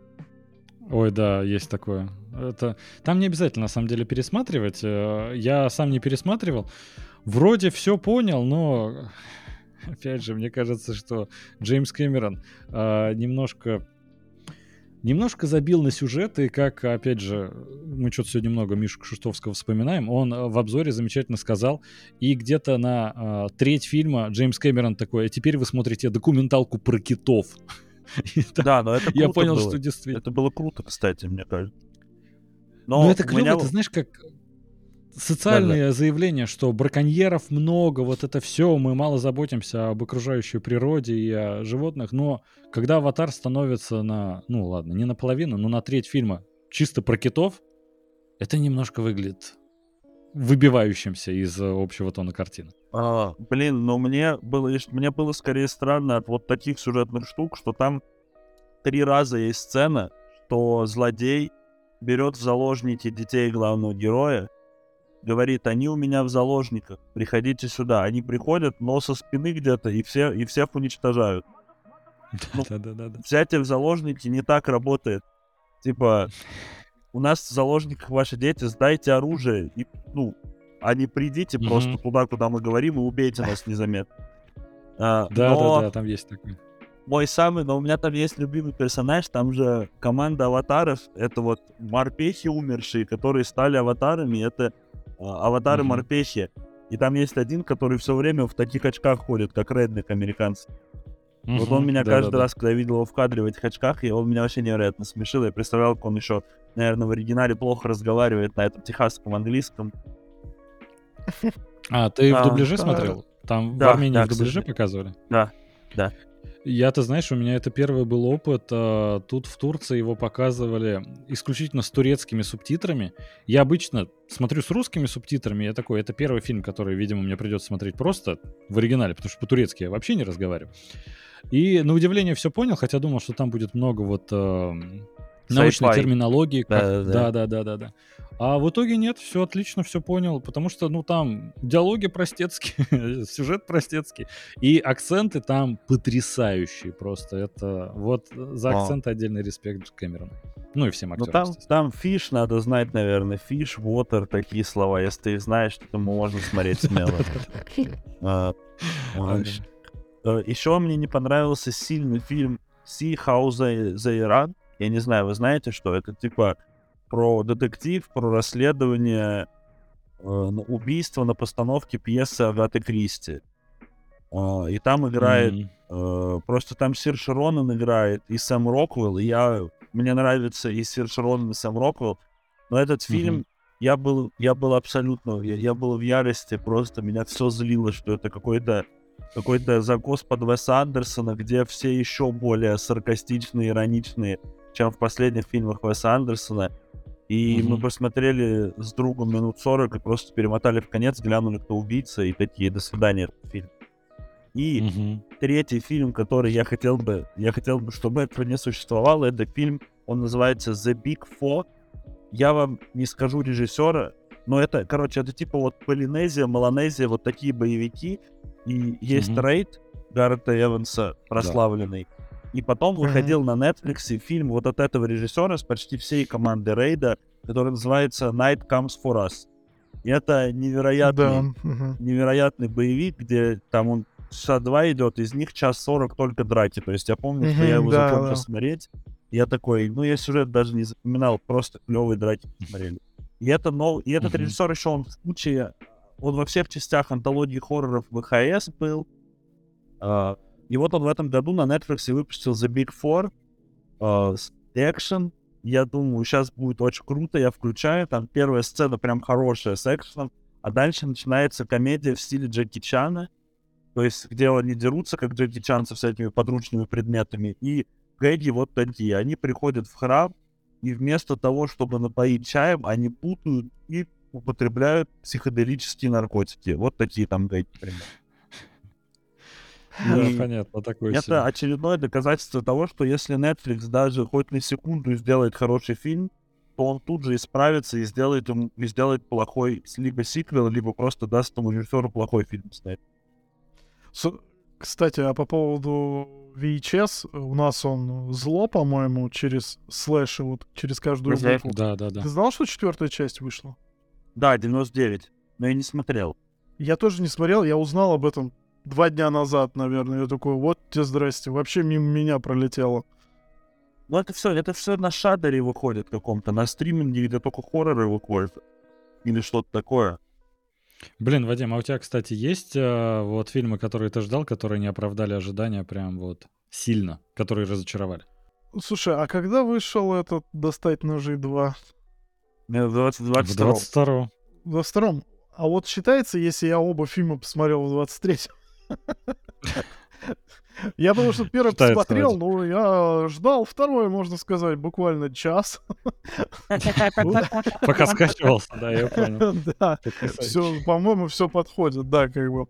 А, Мы просто с Андреем э, в личной беседе долго спорили насчет концовки. Это прям большой спойлер. Я не знаю, Дим, ты смотрел? Я смотрел, да, ножи. Да. Вот. э, И по мне, так я считаю, что концовка, если обойтись без спойлеров, потому что, ну, мало ли кто-то из наших слушателей не смотрел, я считаю, что это вообще форменный ужас. И такое просто нельзя было выпускать, и э, это деконструирует и образ э, главного героя, и прочее-прочее. У меня просто миллиард претензий к этому фильму, где-то со второй половины причем. Вот, и я считаю, это прям, это жуткое кино. Я прям был разочарован этим. А, а Бодрое тебя- начало, старт. Ну, как бы в первом фильме, и внезапно такой, А как бы а второй вас, фильм. кар- а вас картинка не бесила, и вот ты только ты первый смотрел. Я просто первый смотрел, когда он вышел в кино, мне невероятно понравилось, а там была такая же раздражающая картинка, как во втором. Нет, нет, я бы А не что сказал. именно в картинке тебя раздражало? Ну просто там такие цвета и такой цветокор, как будто мы смотрим румком с Заком Эфроном. Вот у меня такие были ощущения. А, такая выжженная сепия, типа, ты про вот это Ну, виду? ну, какая-то вот какая-то... Яркие типа, цвета, такие курортные. Да-да-да-да-да. Вот это Netflix type картинка, которые такие. Вот у нас есть... у на- он- мы богатые, вот у нас есть яркость. Хотите яркость? Да, да, да. То есть это, как, это выглядит как вот реальный сериал Netflix. Такой вот как... Не знаю, вы смотрели? Вы, с- Кобру Кай не смотрели? Вот у меня здесь разочарование сериальное. Кобра Кай пятый сезон я бросил после первой серии. Я очень люблю первые Мгм. два сезона, когда они были на YouTube Original. Но кто Ага. купил Netflix, все начало становиться все хуже и хуже. Мне четвертый уже было неприятно смотреть, пятый я даже не стал. Ну, то есть я после первой серии вы- Вот он выглядит как Кобра Кай. А, типа, как это? Би. Второсортный, второсортный сиквел малыша-каратиста. Вот так выглядит. Голосание. Но мне было а, чуть интересно по убийце в процессе, но в целом... И еще, вот еще вопрос вам про по Глассонию. А у вас не было все время ощущения, что у них не хватило денег на скалу, и они поэтому Батисту наняли на эту роль? Ой, это знаешь, на этот счет у нас как раз, опять же, что-то часто вспоминаем Кшиштовского, как раз с ним обсуждали а, Батисту.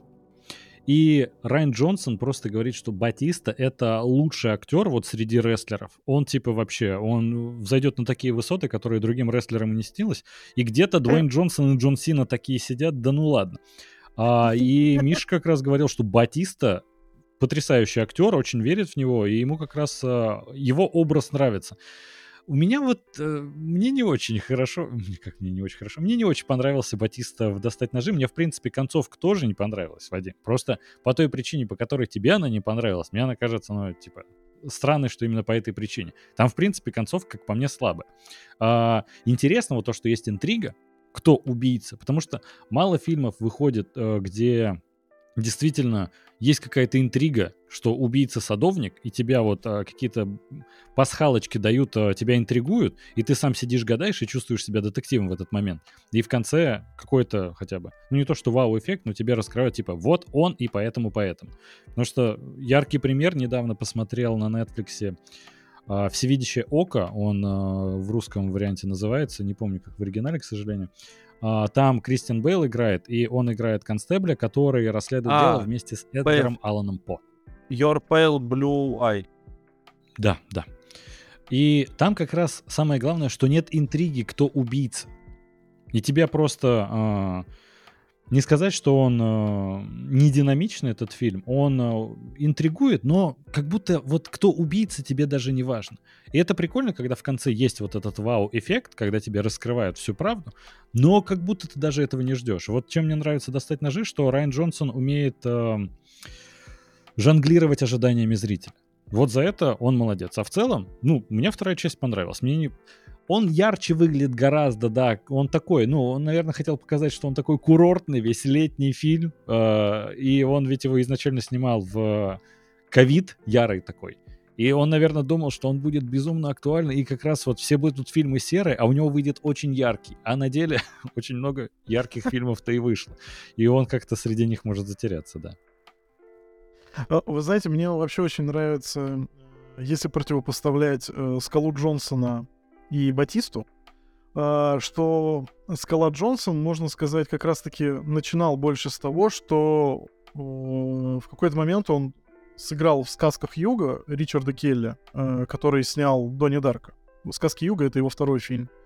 Uh, и он там играл uh, какого-то тоже то ли рестлера, то ли борца какого-то с шизофренией, который видит будущее. Угу. То есть он прям ударился в артхаус и хотел сняться в крутом э, каком-то серьезном кино. Э, ты смотришь на скалу и такой, а что происходит вообще? То есть, понимаете, у него была, были вот эти попытки именно перейти э, в стезю гораздо более драматическую э, в самом угу. начале. А Батиста как раз-таки вот он, опять же, э, все наоборот. Он играет вот этих вот э, качков э, там в боевиках, и только потом потихоньку начинает приходить э, к такому драматическому, более такому э, серьезному кино. Он хочет выйти из этого амплуа. А, хотя Вау. уже Скала до этого уже пытался. А сказки Юга плохое, да, кино? Э, ты знаешь, э, я его очень давно смотрел, и я считаю, что это сильно недопонятый фильм. Да, недопонятый, блин, ну... недолюбленный, засранный критиками э, западными, он немножко шизофреничный, собственно, как и Донни Дарка, только там это уходит э, еще такой больший градус сумасшествия, и поэтому, я думаю, не все к такому фильму готовы, в принципе. Но лично мне он прям запал. Мне прям очень Блин, ну понравился. Просто тут Сара Мишель Гилар, Дуэйн Джонсон, Кристофер Ламберт, Джастин Тимберлейк. Да. Кевин Смит и Шон Уильям Скотт в одном фильме, это будет либо лучший, либо худший фильм на планете Земля. Слушай, ты знаешь, я просто, я не могу прям, э, как, каким я его себе запомнил, потрясающим. Потрясающим, он мне очень нравится. Но я его смотрел больше 10 лет назад, я не знаю, как, как я бы это сейчас воспринимал. Но вот на данный момент у меня просто, знаешь, какие-то есть флешбеки, э, где есть очень интересные сцены, и вообще подача материала крайне нестандартная. В общем, я думаю, это было креативно что тогда, что сейчас. Поэтому посмотри, попробуй. Эйза, тебе нравится Донни Дарка? Я Донни Дарка очень сильно люблю. У меня, у меня вот есть татуировка с кроликом. Офигеть. Mm. Крутота. Короче, вот так. Ну, короче, слушай, я думаю, что э, с должным пониманием к Ричарду Келли и вообще к его фигуре, вот многострадальной, потому что человек, будучи очень молодым, выстрелил э, как такой режиссер очень серьезный, и многие говорят, что он не справился со своим грузом ответственности. Я не знаю, сказки Юга это на гурмана, скажем так. Так, а, Андрей, а у, te, а у тебя есть фильм, который ты ждал в 22 году, и он не оправдал твоих ожиданий? Блин, я вот правда не знаю, он выходил в 22-м или чуть пораньше. А... Смерть на Ниле. Он же выходил в начале 22-го, да? Да, вот мы обсуждали это как раз и с Денисом Косяком. Я, в принципе, э, мне очень нравятся детективы, мне очень нравится Агата Кристи, Эдгар Аллан По, вот это все.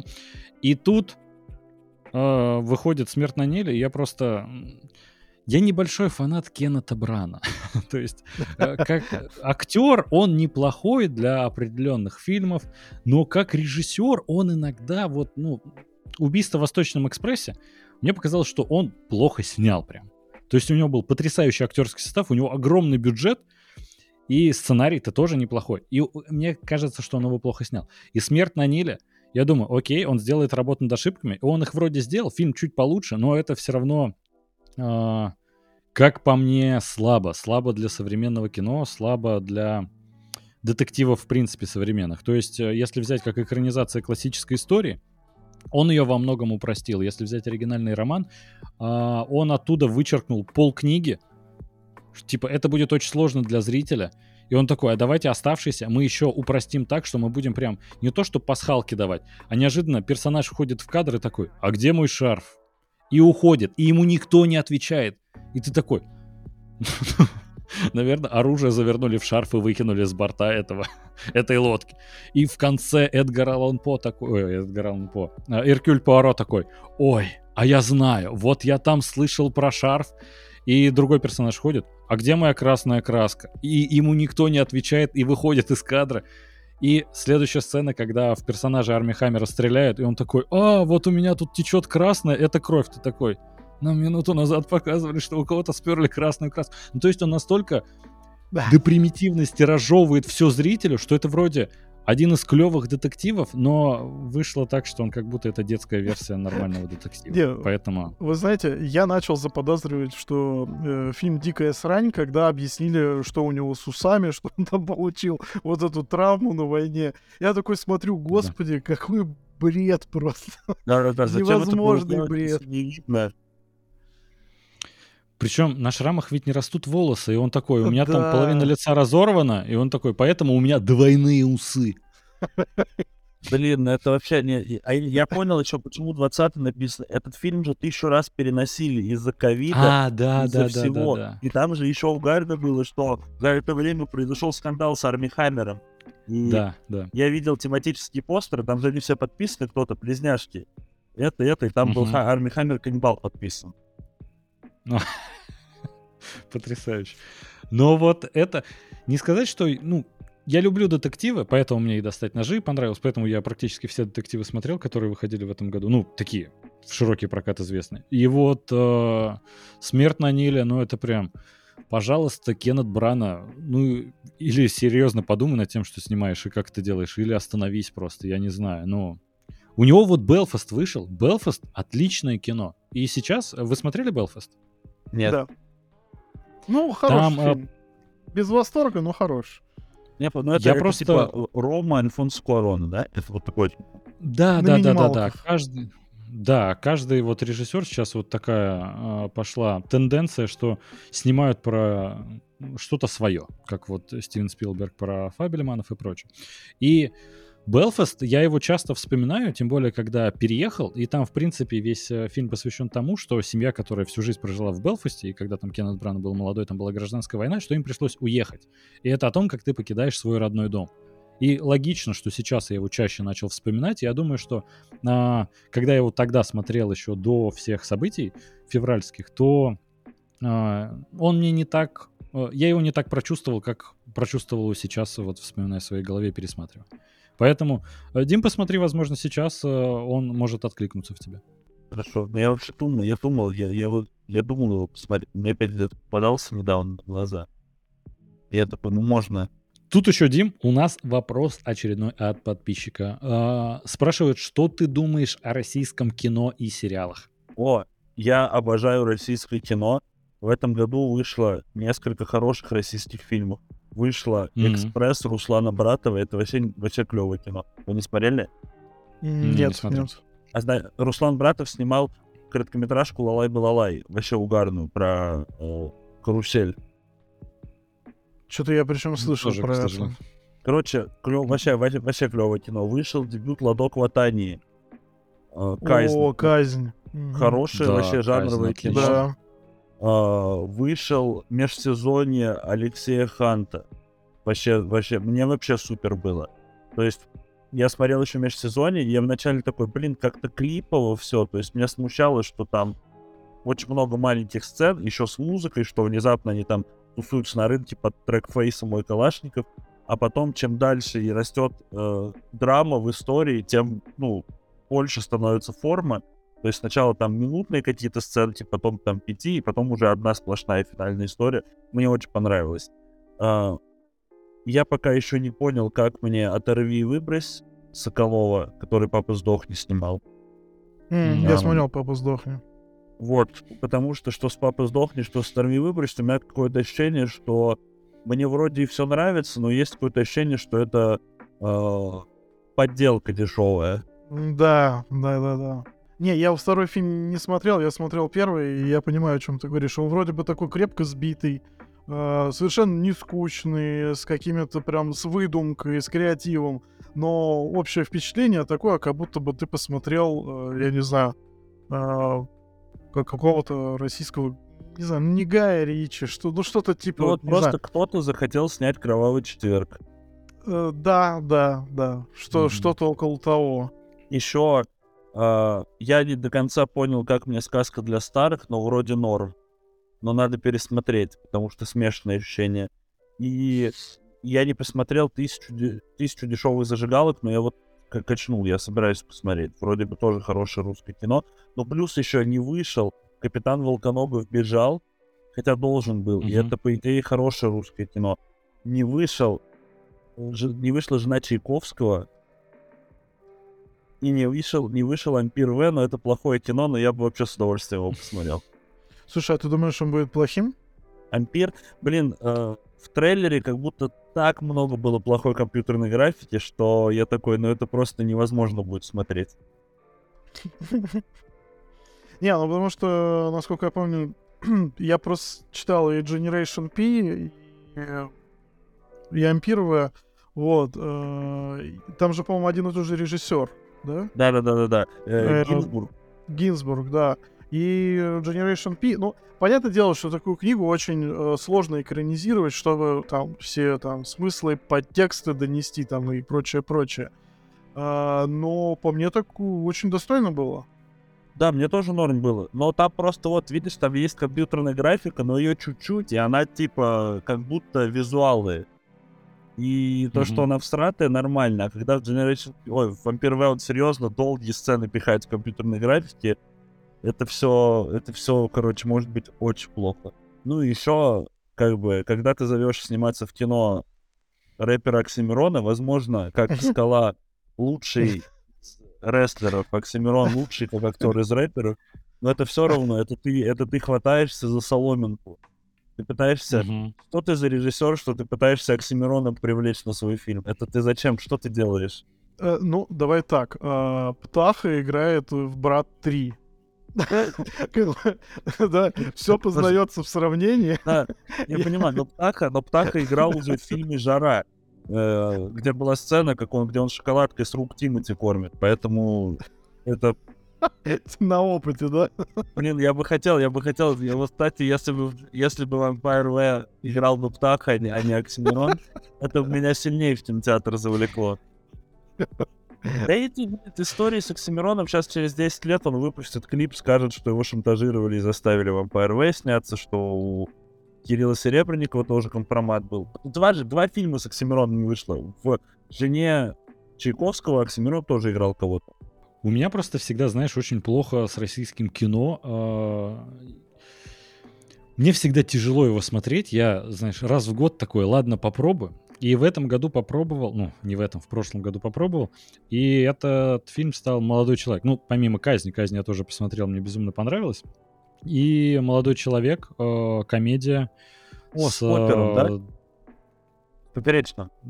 Да, да, да, с Поперечным, с Козловским э, и там забыл, к сожалению, к сожалению, фамилию главного актера. И ты знаешь, если сценарий, условно говоря, э, интересная задумка, вот это все, сама съемка такая, что особенно когда... Ладно, я понимаю, в кинотеатре, если смотрели там многие люди, им безумно понравилось, но там, в принципе, при домашнем просмотре... Э, ты смотрел «Молодой человек»? Нет, нет, нет. Я тоже не смотрел. Там прикол в том, что фильм начинается с того, что э, появляется надпись на экране там, условно говоря, Москва там 80-е годы. Там не помню точно Москва или нет, но пофиг, 80-е. И начинает э, граница экрана сужаться. То есть делают под ТВ-формат 4 на 3. Я такой, о, прикольно. Э, режиссер решил поиграть с соотношением сторон, это классно добавляет погружение. И это соотношение не меняется минут 30 или 40. Там уже идет время в настоящем, а до сих пор 4 на 3. Я в какой-то момент думаю, а может, а было ли сужение этих сторон в начале фильма? Возможно, я просто... Я, по-моему, на стриминге тогда смотрел, а, не помню точно на каком. И я подумал, может, как-то заглючило, может, надо увеличить, просто замасштабировать изображение.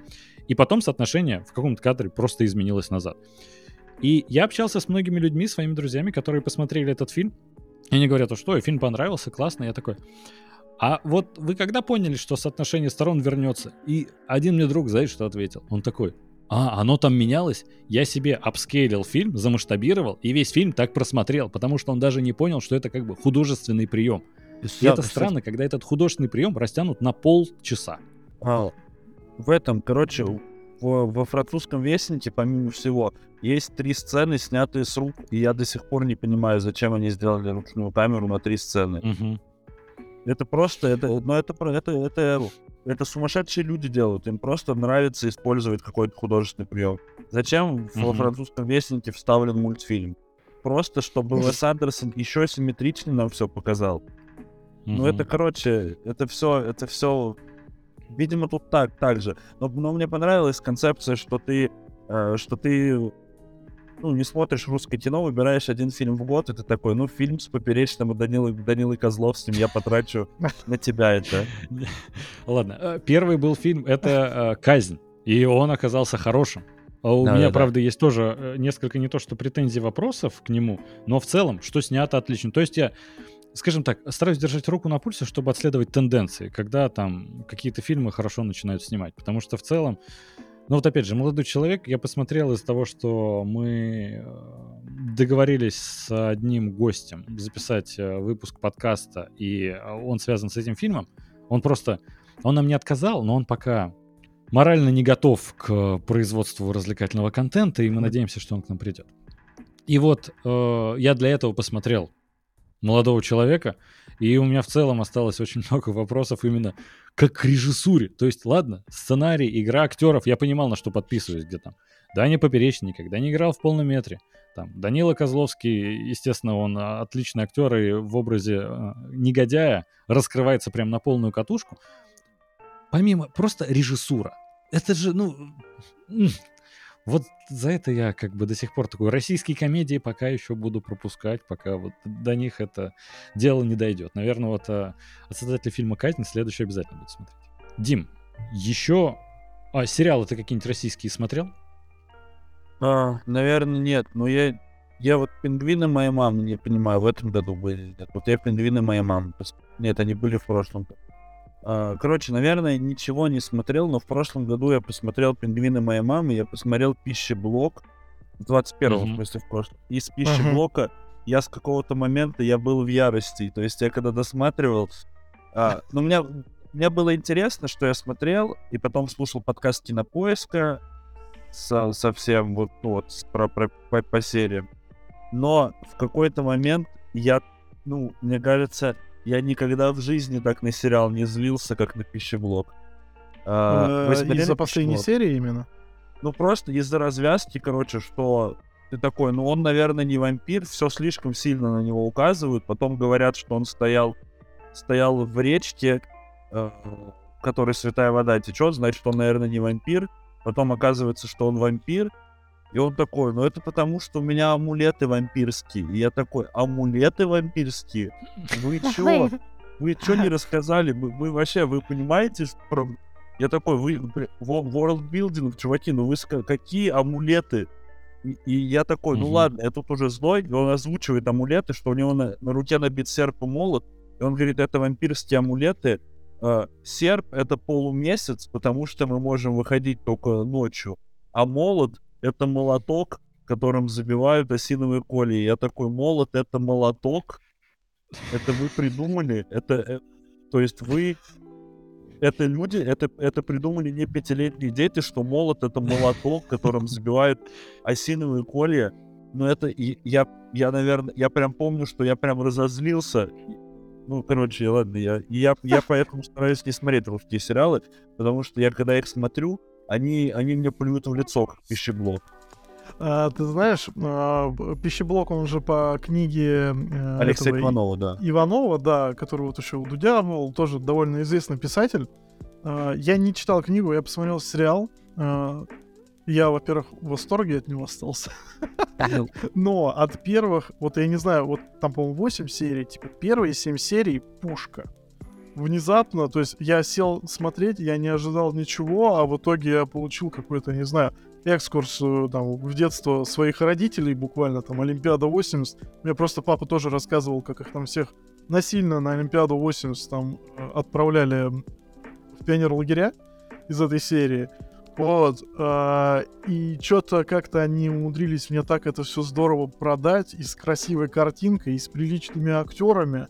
И я, это, по-моему, был вообще чуть ли не первый российский сериал, ну вот именно такой вот эпохи стримингов, которые я ну, смотрел. ладно, если я сейчас и... э, забуду, например, какая у меня ярость была в конце, то там, во-первых, не кринжово играют дети, вообще приятно. Да, и да. первые эпизоды я думал, блин, красиво снято, то есть мне, ну, как будто вот как странные дела снимают в России, но нормально. Но потом я такой, ну, странно, что фиолетовый дым где-то идет у вас в лесу. Но в целом вообще нормально. Но, но, к сожалению, восьмая серия отнимает больше, чем дают первые семь, и я рассчитывал на ничего, а получил того меньше. У меня чуть отняли. У меня этот сериал чуть отнял. Uh, да, ты знаешь, я просто тоже столкнулся с такой ситуацией, что я там буквально на седьмой серии я всем просто а, оборвал просто сообщения, все чаты, что ребята, смотрите пищеблок. Мне люди уже пишут, Вадим, пожалуйста, перестань произносить это слово, нас уже от него тошнит. Прекрати да, спамить это дерьмо, пожалуйста. Я такой, да нет, вы не понимаете. И тут я досматриваю восьмую. И меня прям, знаешь, как холодной водой окатили. Я такой, типа, ух, ну как-то нехорошо вышло, и я вот, знаешь, замолчал. Не то чтобы у меня прям э, сгорел пукан, скажем так, но э, был разочарован. А по прошествии времени как-то все равно какие-то приятные больше воспоминания остались. Для меня вот это именно так прошло. Короче, я подумываю почитать книгу. Возможно, там не, не так все по-идиотски в конце. Блин, я купил книжку, то есть я помню, что я был такой злой, что я купил книжку, я думал, ну сейчас вселенная пищеблока я тебя уничтожу со всех сторон. Но я прочитал страниц 10, и мне, короче, вроде Алексей Иванов хороший писатель, но конкретно тут мне показалось, что это какая-то какое-то дрочево графоманское, что там вот эти всякие э, пурпурный закат улыбался мне, mm. как будто одинокий путник. Я такой, до свидания, Алексей Иванов. Пойдем читаем современных... Слушай, ну вообще аллюзии там очень прикольные в плане там кровососущего советского режима, который поддерживает вампиров, там, да знаешь, такой смотришь, такой, ну в этом что-то есть, конечно, в этом что-то есть. Но вообще, конечно, да, последняя серия это ужас, я, конечно, согласен. Слушай, Дим, э, блин, э, две темы хотел э, проговорить сейчас. Во-первых, насчет фиолетовый туман в лесу. Ты знаешь, что я тут недавно, какое открытие для себя сделал? Я э, смотрю «Эйфорию» сериал, ну, собственно, два сезона вышло, все посмотрел, э, и там у меня постоянно были претензии. Они сидят где-то в комнате, а там всегда закат просто, ну, ангельский, со всех сторон. Солнце с двух сторон дома может светить. И я такой, ну это же не, ну это невозможно, ну зачем? Это выглядит красиво, я не спорю, но это же, ну, откровенный идиотизм. И тут в какой-то момент я на ютубе наткнулся, он мне предложил такой, ой, послушай в пятитысячный раз саундтреки из La La Я такой включаю, смотрю, а там из окна зеленый свет, там зеленая луна. А я такой подумал, наверное, если мне фильм действительно, ну или проект какой-то очень понравился, я там не замечаю, если есть такие проблемы, и типа, знаешь, ну, это условность, это нормально, выглядит красиво, и мне заходит. И поэтому точно так же, как фиолетовый туман. Это все, ну, если ну, да, да, очень да, понравилось, может... все списываешь. Не, ну я думаю, в эйфории и в этом как его... В La это обусловлено тем, что это мюзикл, наверное. Там светит зеленый лай, потом они взлетают и танцуют на фоне луны. Ну, типа, возможно, это специальное какое-то именно художественное усиление в плане там колористики или еще как-то. Это же очень на разных уровнях тоже может работать. Безусловно, да. Ну, то есть это же все равно нереалистично, когда они просто сидят на пианино. Ладно, когда они там взлетают, это все отсылки на другие классические мюзиклы, это все понятно. А тут просто они решили э, посидеть дома, поиграть на пианинке, попеть, и там зеленая луна светит в окно, и все такие, да, нормально. Причем светит прожектором вот так, на уровне лиц других героев, чтобы, если сзади смотришь, там красивая аура была сзади. Это, ну, это допустим, условность. А что хотел еще спросить? Дим, вот э, насчет сериалов, это, конечно, опять же, не прошлогодний, но времен э, как раз пищеблока, Топи. Смотрел ли ты Топи? Нет, не смотрел. Но я смотрел, я смотрел с той эпохи, я смотрел Happy End, который на старте выходил, по-моему, или на Море ТВ, про вебкам сериал русский, из-за того, что там Горчилин снимается, меня подкупил. Александр mm-hmm. Горчилин. Нормальный, вообще норм, вообще норм. Вот так вот норм. Uh, и я mm-hmm. посмотрел как раз чуваки, которые там, это вроде мужчина и женщина, которые, они напис... снимали Капитана Волконогова как раз, который не вышел в этом году из-за всей ситуации. А, они снимали сериал Колл-центр на премьер или на ТНТ он шел. И это игра mm-hmm. в кальмара до игры в кальмара, включая самую, самую отвратительную развязку, которая была в игре в кальмара. Вот это там, там примерно такая же развязка. Но хороший сериал, мне понравился, развлекательный, нормальный вообще русский сериал. Слушай, э, возможно, немного каламбурный вопрос, а Happy End это законченный сериал? А, я слабо помню, по-моему, там, там как будто может быть второй сезон, но вроде история закончена в первом. Достаточно. Я просто в ангоинге смотрю там порядка, сейчас чуть поменьше, 40, там 8 сериалов или что-то такое, поэтому если я сейчас что-то берусь смотреть, чтобы это прям все dead. Не, по-моему, по-моему, он закончен. Вы знаете, насчет э, названия Happy End, как будто тебе спойлерит всю концовку. Э, есть книга, по-моему, я не помню, экранизировали ее или нет. Э, в финале Джон умрет. Да, ее экранизировали. Да, да, да, да. И, и это потрясающее название, когда ты читаешь книгу и такой, ну, в финале, наверное, Джон умрет. Я не буду спойлерить, но, ребята, почитайте. А, не знаю, как экранизация. Дим, ты смотрел? Вадим, может, Блин, ты видел? Я смотрел. Я смотрел когда-то давно, я вообще слабым. Я помню только оттуда один, один образ дверной ручки, который в пенис превращается. Это оттуда же? Э, не помню. Ну, короче... Ну, ты знаешь, по сути, вот то, что ты говоришь, да, это, скорее всего, оттуда. Да. А, я его смотрел, когда он вообще вообще вышел, сейчас я посмотрю, когда он вышел, просто какая история была. Вы помните, что были книжки альтернативы, которые оранжевые серии, где Паланика издавались? Да, да. Вот, да, в финале Джон Вуд в 2012 вышел, вот. И он выходил как раз вот в этой серии, эта книга выходила.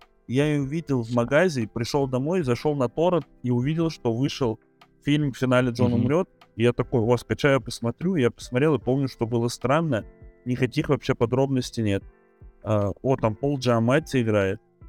Что? Все, не... Что-то вообще, все неизвестные актеры и Пол Джаматти.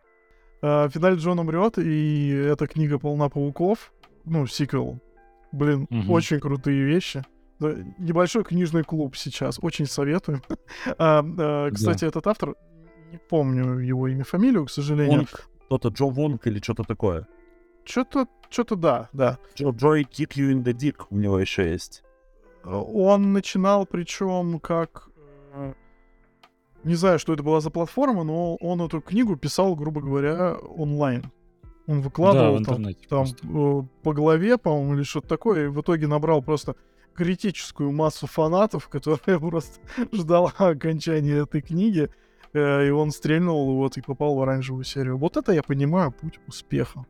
Да, неожиданно. Вообще, как раньше было просто книги выбирать? Ты заходишь в книжный магазин, такой, о, оранжевая серия. И практически любую берешь и вообще не паришься. Ох, времена. Дим, хочется тебя спросить, э, ну, понятное дело, то, что как мы можем обойти эту тему стороной, э, нельзя скрывать слона в комнате, вот это все. А если какой-то, Дим, шедевр кино, который тебе как-то не очень нравится? Блин, я бы сказал, короче, паразиты, но просто паразиты я смотрел, короче, неудачно, что я ходил в кино, я еще жил в Волгограде, я ходил в кино подряд за один день на три фильма. Это была история mm-hmm. игрушек 4, которую я зачем-то взял для количества. Потом был Мертвый не умирает Джима Джармуша, который просто меня изнасиловал и выкинул на... из зала. И потом были Мгм. паразиты, я, возможно, просто устал и поэтому не разделял э, такого всеобщего восторга, но еще, помимо всего прочего, они выиграли лучший сценарий у Тарантино, и, ну, я думаю, Тарантино не так часто снимает фильмы, давайте уж, пожалуйста, будем давать ему хотя бы лучший сценарий всегда. А Мгм. пускай лучшие фильмы, лучшие фильмы на иностранном языке, пускай забирает кто хочет. А, мне не очень понравился Пиноккио Гильермо Дель Торо этого года, но это связано с ожиданиями, что я думал, что это Мгм. будет криповый Пиноккио для взрослых, а это просто очень хороший детский мультик. Я вот А. сегодня его только планирую посмотреть. О, все, тогда, ну вот и, и страна кочевников, но страна кочевников мне просто, мне очень скучно было, то есть я не знаю, Мгм. Может быть, это вопрос. Что я просто. Я, я очень люблю, например, Into the Wild, а, где вот парень уходит в, в- на Аляску пешком тоже на реальных событиях. Возможно, мне просто тяжело подключиться к 60-летней или сколько лет там Фрэнсис Макдорманд женщине. Мгм. А, и вот, но, но, но со, со страной кочевников мне сильно не понравилось, но, но я еще чувствовал себя в заложниках, что, ну, странно говорить, что это плохое кино в мире, где существует, типа, бабушку легкого поведения 2. Сложно сказать, что Nomadland плохое кино, потому что там Фрэнсис Макдорманд круто играет, там все красиво снято, там все эти пейзажи, Мгм. все такое прочее, но, но я вообще не мог включиться. А слушай, Слушай, а вот а из классических... Из классики, да. Из Да, классики. более старые. Блин, и короче, я посмотрел, парни, топ кинопоиска, и я там, во-первых, хатика высоко, вот это вообще я бы стер оттуда. А, Мгм. но я, я потом решил просто смотреть вот так, потому что, ну вот, если там расставлять свой топ, понятно, что там вообще все по-другому было, и надо, надо Мгм. только на фильм это. И я подумал, я бы вот так выбрал. Если бы я приходил вот как гость в комите против кино, то я бы принес фильм «Джанго освобожденный», потому что он мне нравится сильно меньше, чем остальные фильмы Тарантино. Не М, считая Джеки Браун. мгм. Блин, ну Джанго освобожденный это очень клевый фильм. Я Хороший, хороший. Просто, ну, у меня вот таких чувств, как... То есть, условно говоря, это, наверное, единственный фильм Тарантино, который я один раз смотрел. Ну, Джеки Браун, правда, очень такой... Я его не понимал, что еще когда в детстве посмотрел, хотя Тарантино э, был такой, что ты смотришь там, там, не знаю, тебе 10 лет ты смотришь криминальное чтиво. Вот это я понимаю кино. Вот, а. Джеки Браун, конечно, на таких уровнях не работал, и когда я его посмотрел взрослым, я э, примерно остался при том же э, мнении, что и будучи ребенком, как-то мне совершенно не зашло. Он какой-то такой сероватый просто. Особенно, ну, на его фильмографию, если Да, смотреть, но, то но этот я фильм про я, очень я бы средний. выбрал Джанго. Я бы выбрал Джанго, потому что Джанго клевое Мгм. кино, но он у меня не вызвал таких эмоций, как ублюдки, как, ну, как любой другой фильм. То есть я Мгм. оттуда особо цитат никаких не помню, кроме мема про Сэмюэлем М. Джексоном. Мгм. А какие-нибудь, какой-нибудь бешеные псы я вообще начало наизусть знаю. А, У меня из фильмов Тарантино а, я никогда не понимал, я просто, возможно, в год выхода посмотрел «Убить Билла», и я тогда, ну, особо вообще не понимал, что такое кино, как оно работает и в чем вообще культовость Тарантино. Я посмотрел «Убить Билла» и такой, мне не нравится. Я его до сих пор не пересматривал, но у меня вот в воспоминаниях мне нравятся практически все фильмы Тарантино, а «Убить Билла» до сих пор так и осталось, что ну, я понимаю, что там много отсылок к Брюс Ли, там вот это кинематографу, там э, Тарантино, как его любят, обожают. Ну, как будто мне сам фильм и герои вообще не вызывают никаких эмоций.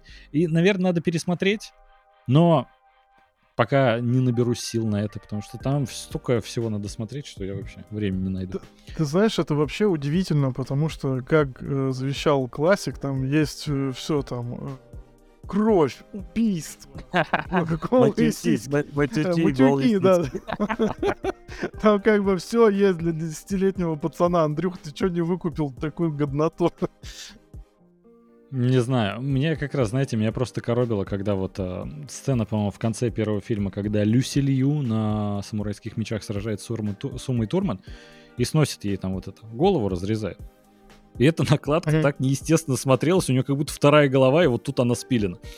И я прям такой, ну, я понимаю, зачем это сейчас снято, почему именно в таком формате. Но тогда я такой, это выглядит дешево, мне не нравится. Все вот эти неестественные странные фонтаны крови выглядят комично. Я такой, мне не нравится это кино. Я сейчас понимаю, что мне надо, наверное, пересмотреть, и э, для меня раскроется весь «Убить Билла». Но я поэтому даже вторую часть не смотрел.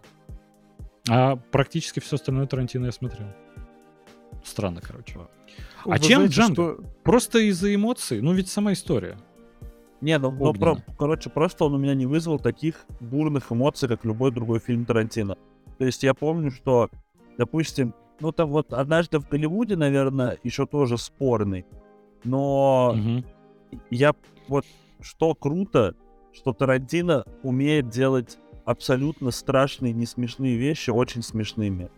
То есть вот uh-huh. а, как Антон Долин в книге, ну это явно он где-то украл, но в книге «Как смотреть кино» это книжка Антон Долина для детей, а, где рассказывается, собственно, как смотреть кино. Он говорит, что кино — это совместный опыт, когда ты с полным залом незнакомцев смотришь что-то uh-huh. и испытываешь одинаковые эмоции. И Тарантино умеет, умеет это делать, потому что, ну, сцена, где он просто кидает человеку в голову банку консервов, и мы слышим страшный звук хруста сломанного черепа, и весь зал при этом угорает с того, что они там бьют женщин и потом сжигают mm-hmm. человека огнеметом, и весь зал при этом очень сильно смеется.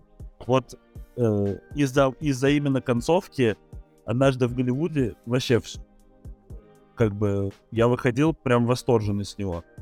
А Джанго я такой, ну я посмотрел просто нормальное кино.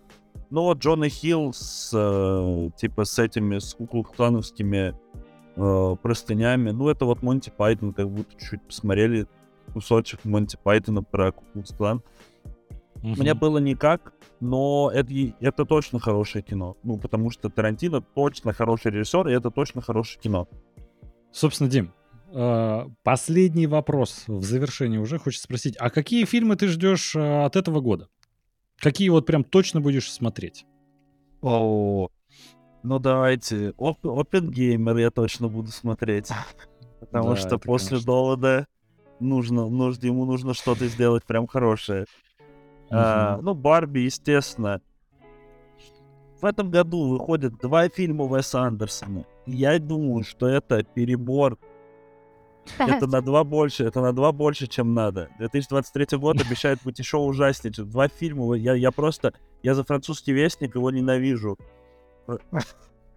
То есть я очень люблю Академию Рашмар, там, Тененбаума, короче, раннего Уэса Андерсона, и, и угу. просто Остров собак и Французский вестник.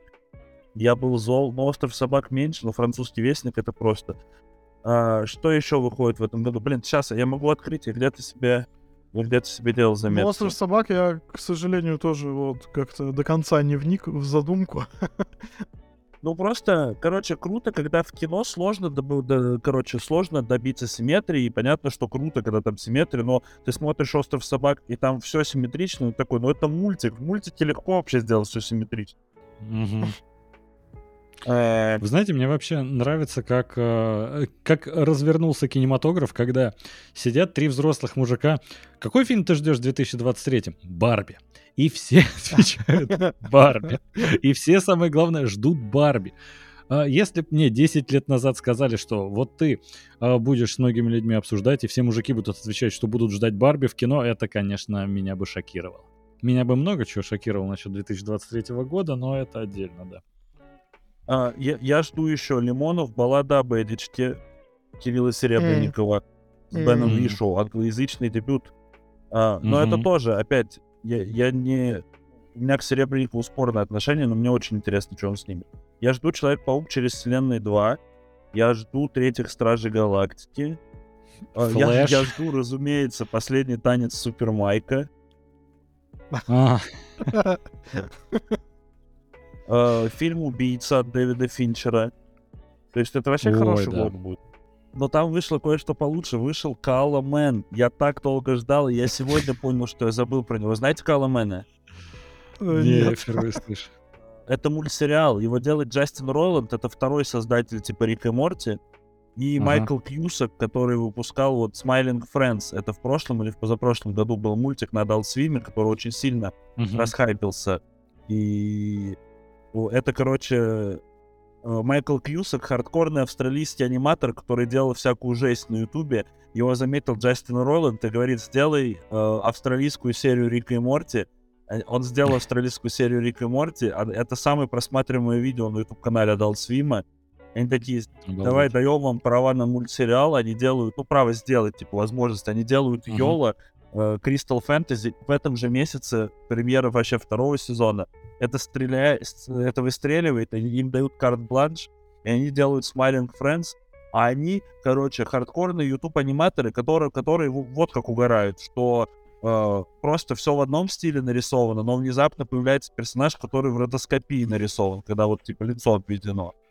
Или uh-huh. идут персонажи, у одного из них частота анимации в три раза больше, чем у других. То есть он идет с той же скоростью, но прям быстро двигается. И это все очень смешной мультсериал Smiling Friends. И вот в этом уже вышла первая серия. Я сегодня буквально перед подкастом ее нашел. Кала Мэн. Это вместе делают Джастин Ройланд и Майкл Кьюсак. И это вроде очень смешной. Вот в духе Рика и Морти и всего такого. Просто Рик и Морти как будто конвенционально странный. То есть, mm-hmm. ну вот, вот для нормисов это вообще типа у вот такой вот. Но если ты погружен, типа, в анимацию в какую-то, во что-то еще такое, ну, мультик как мультик, есть что-то угарное, есть уже, уже в целом надоело.